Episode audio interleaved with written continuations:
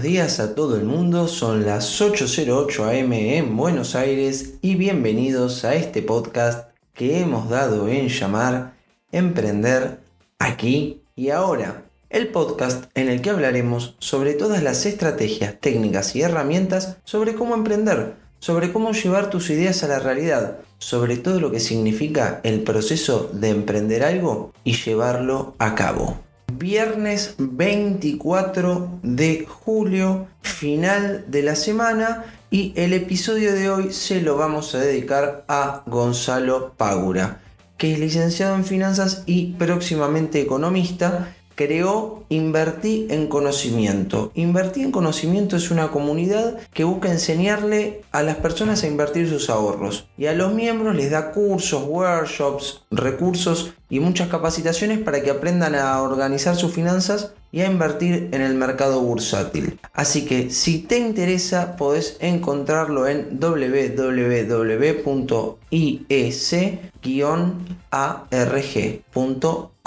Así que Gonzalo, por toda tu energía para llevar adelante tu proyecto, por vivir de lo que te gusta y por inspirar a los demás, este aplauso es para vos. Hoy vamos a cortar un poco con el tema del Business Model Canvas, que como sabrán, venimos haciendo un capítulo para cada bloque del mismo desde hace unos días, vamos a volver el lunes, y hoy vamos a hablar de filosofía pero no de cualquier filosofía. Les voy a presentar a ustedes la filosofía del estoicismo. Y ustedes se preguntarán, ¿por qué hablar de filosofía en un podcast de emprendedorismo? Bueno, porque todos, sabiéndolo o no, tenemos una filosofía con, el, con la cual encaramos la vida y entendemos el mundo. Es imposible tocar este tema en un solo episodio, imposible. De hecho, hay podcasts enteros dedicados a la filosofía, enfocados a la filosofía en los negocios y enfocados a la filosofía estoica. Pero vamos a hacer una breve introducción. Los estoicos, ¿quiénes son los estoicos? Los estoicos tuvieron su inicio alrededor del 300 a.C. con un hombre que se llamó Zenón de Sitio, que era un comerciante muy rico que pierde todo en un naufragio y va pobre a Atenas y conoce a otro, a un filósofo que lo toma como maestro y años después se abre y abre su propia escuela que se hizo conocida como la Stoa, porque sus miembros se encontraban en una arcada pública a filosofar que se llamaba Stoa Poikil. De ahí sale el nombre de estoicismo. Eso fue en la antigua Grecia. Después, con la caída de, Atenas, la filosofía estoica sigue con el imperio romano, a través de Séneca, de Musonio Rufo, de Pícteto, que era un esclavo, que después se hace maestro, y de Marco Aurelio, que fue un emperador romano, que para que lo ubiquen es, si vieron la película Gladiador, es el emperador del principio el que el hijo lo mata. Ese es Marco Aurelio.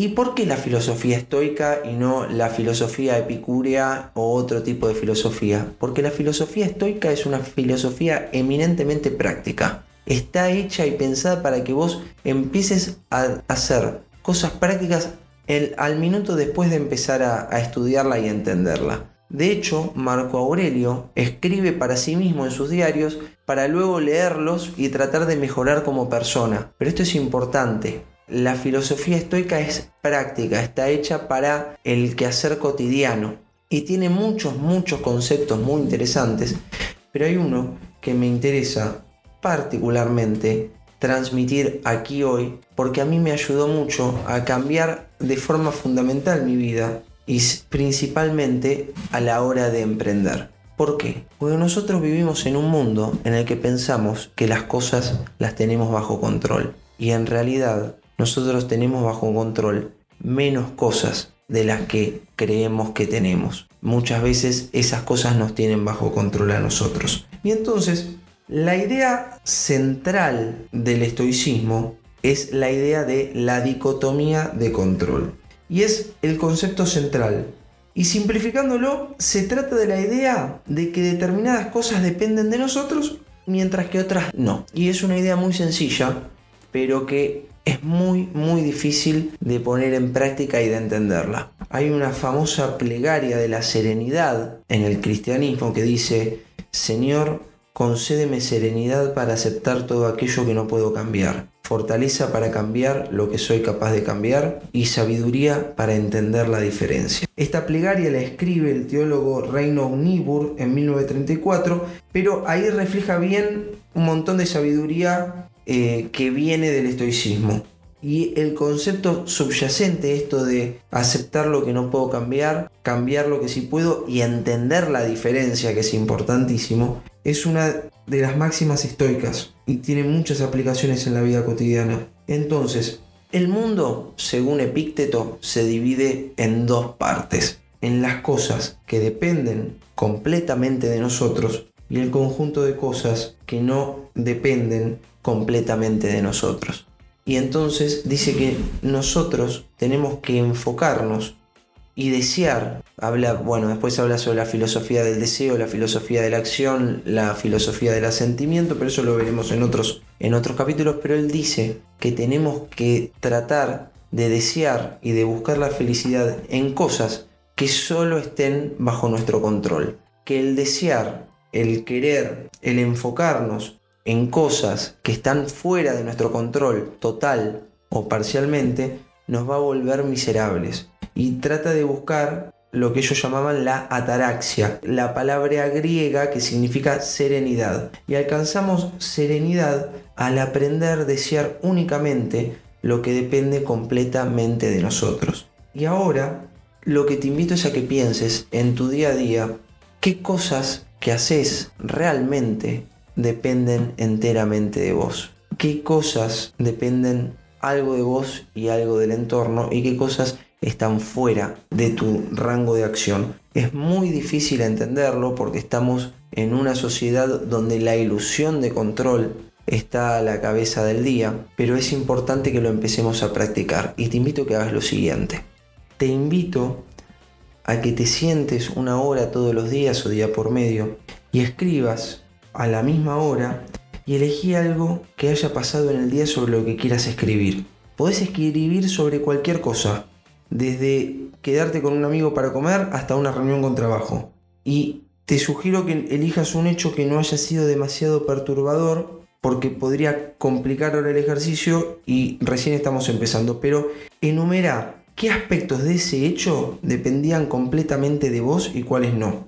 Entonces, vamos a hacer un ejemplo te reuniste con tu jefe a las 2 de la tarde para comentar un trabajo y cuando entraste estabas un poco nervioso porque todavía no se alcanzaron los objetivos. Se sentaron y comentaron los pasos a seguir para alcanzar esos objetivos al final del, del tercer trimestre. Y muchas de las sugerencias fueron útiles. Entonces, ¿qué depende completamente de vos ahí? Depende la intención de acudir puntualmente a la reunión, pero la que no depende de vos, llegar puntual. Fíjate la diferencia. Una cosa es la intención de acudir puntualmente a la reunión y otra cosa es realmente lograrlo, llegar. ¿Por qué? Porque te pueden haber pasado un montón de cosas, te pueden haber retrasado un montón de causas. Otra, otra cosa que depende completamente de vos es valorar la opinión de tu jefe sobre vos y sobre su trabajo. Ahora, no depende de vos la opinión que tu jefe tiene de vos o que tu cliente tiene de vos. Pensamos que tenemos control sobre eso y es algo sobre lo que no tenemos. Sí tenemos control sobre la valoración que vamos a hacer sobre esa opinión. Podemos querer y tener el deseo de lograr los objetivos, pero el lograr los objetivos está fuera de tu control y es importante que lo entiendas porque muchos emprendedores suelen pensar que hay cosas que están dentro de su campo de acción que no lo están. En todos los emprendedores y un montón de otras personas. Y eso genera muchísimo sufrimiento porque pensamos que hay cosas que están bajo nuestro control que, repito, no lo están. Nosotros podemos tener bajo nuestro control nuestras intenciones, nuestros pensamientos en un determinado rango y cómo nosotros vamos a reaccionar sobre lo que va pasando. Eso no nos lo puede sacar nadie, pero lo que va a pasar es algo que está fuera de nuestro control. ¿Y por qué es importante esto? Porque muchas veces en el camino emprendedor, cuando quieras emprender algo, hoy en día la sociedad está puesta y está todo desarrollado para tener resultados. Resultados, resultados, resultados, resultados. Y los resultados no dependen de vos, de vos depende el proceso, depende el hacer las cosas bien, depende el dar lo mejor de vos, depende el hacer todos los estudios de mercado que se puedan hablar con toda la mayor cantidad de clientes posible, tratar de hacer lo mejor que se puede, estando atento, detectando oportunidades, pero al final del día, si vos te medís en base al éxito que vas a tener, vas a ser una persona muy infeliz o vas a ser una persona en la que su felicidad depende de algo externo que es el éxito. Y el éxito no depende exclusivamente de nosotros. Sé que hay un montón de libros de autoayuda que dicen lo distinto. Piensa en positivo y aparecerá positivo. Eh, quiere algo y el mundo entero va a moverse para, para que suceda. Bueno, no hay ninguna evidencia científica de que eso pase y eso, mis estimados oyentes, no es así, lamentablemente. Ahora, ¿qué sí depende de nosotros?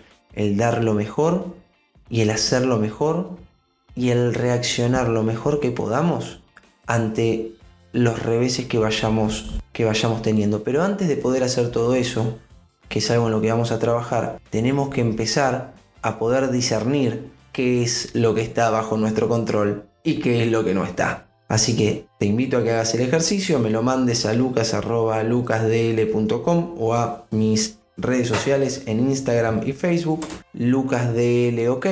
Me lo mandas y me contás qué situaciones pasaron en tu vida estos días y dentro de esas situaciones qué cosas estaban bajo tu control y qué cosas estaban fuera de tu control. Así que bueno, todo tiene un final, y este episodio también, como decimos siempre. Espero que les haya gustado y si es así, lo único que les pido es que se suscriban al podcast, lo compartan en las redes sociales e incluso si pueden lo valoran con 5 estrellas para que sea más fácil localizarlo para los demás. Y si no les gustó, como dicen en el teatro, mejor no digan nada y problema del siguiente. Les deseo un hermoso día a todos, un hermoso fin de semana y no se olviden que al final solo se trata de lo que hicimos.